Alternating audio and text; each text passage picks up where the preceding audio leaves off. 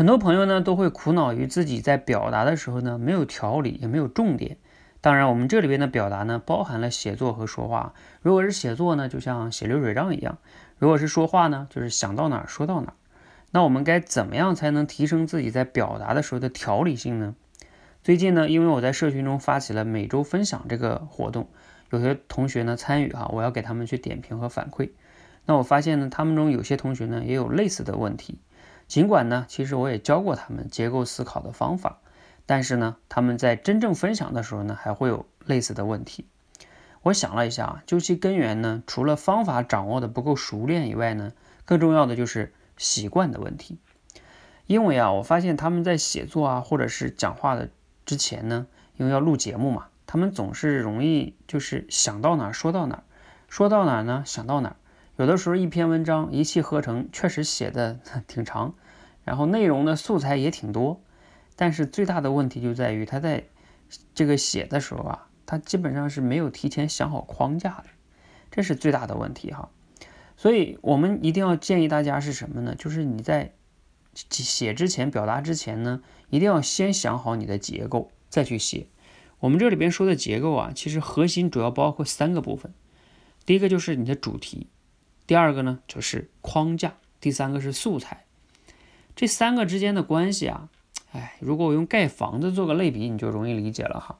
主题就像你到底要盖个什么样的房子，是楼房，还是别墅，还是个体育馆，等等等等哈。这个不同的主题，你的结构、你的素材都不一样。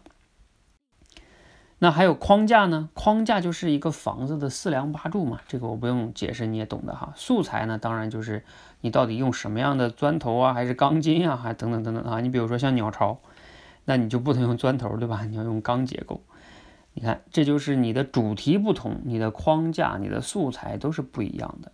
所以你在表达之前，无论是写作还是说话，你最好能把这三个部分想明白，再去写，锻炼自己这样的习惯。可能啊，你刚开始的时候说，我想了半天还是想不明白，那你一定要让要求自己一定要去想再去写，否则的话，你一直都是想到哪儿写到哪儿，或者是想到哪儿就说到哪儿，你就永远这种习惯，你就很难培养出自己这种说话有条理的这种习惯。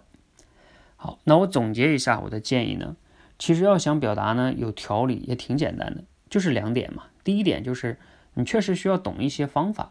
比如说我们说的常用的推理的形式啊，归纳推理、演绎推理、类比推理，还有呢常用的结构划分的方式。